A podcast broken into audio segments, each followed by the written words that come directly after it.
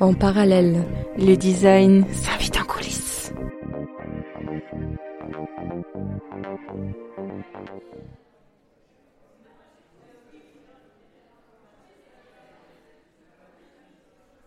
Nous sommes le 22 janvier 2222. La capsule est taquée, sous le puits de lumière zénitale, au centre de la gare de l'Orangerie. Elle se déploie dans sa dimension infinie, au cœur des deux espaces elliptiques. D'apparence tubulaire, elle ne touche pas terre. Elle flotte, là où flottaient avant elle les nymphéas de Monet. Je m'avance vers elle. Pas un son n'émane du vertige électrique statique qui l'enrobe. J'ai l'impression de franchir une nouvelle dimension.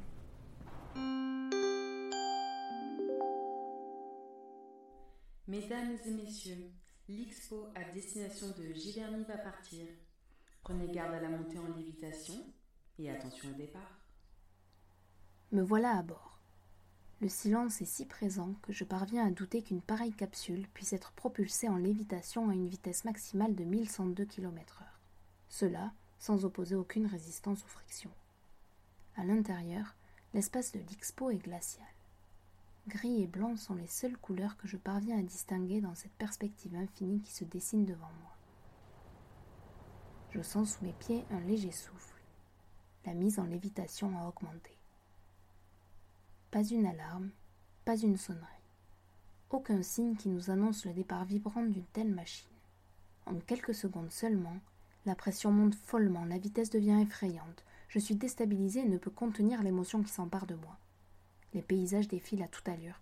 La capsule transperce l'espace de sa puissance que rien ne paraît pouvoir arrêter. Je parviens à poser un pied devant l'autre. Je marche. J'avance dans ce tunnel infini qui ne semble trouver une fin ni à un bout, ni à un autre. Voilà que j'ai franchi quelques mètres lorsqu'apparaissent devant moi, dans une lumière davantage tamisée, d'immenses peintures. Faisant face à de grandes ouvertures, elle dessine un tout sans fin, une onde sans horizon et sans rivage.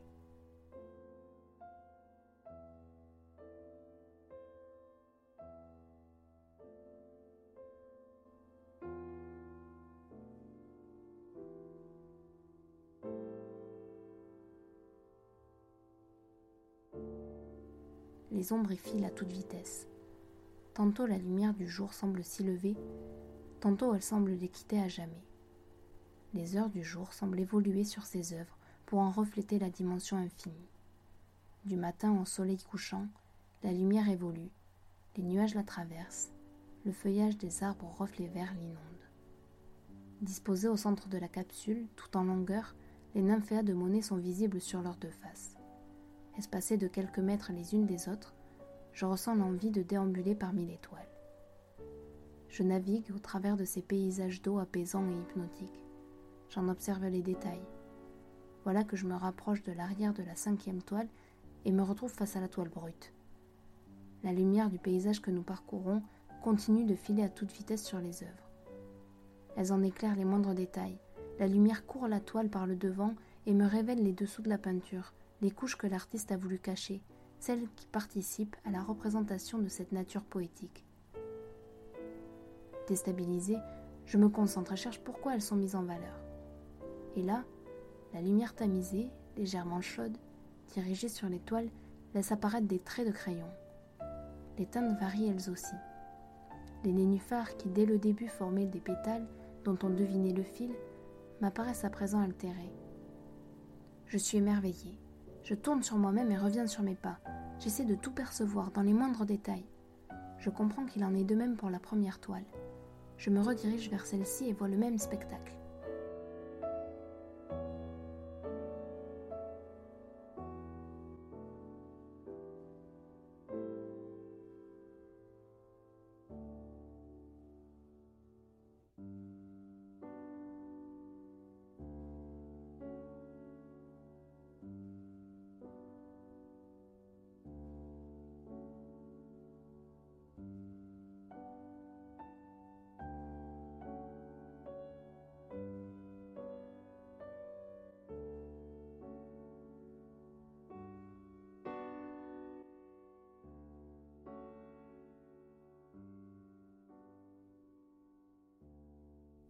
Mesdames et messieurs, l'expo s'apprête à entrer en gare de Giverny.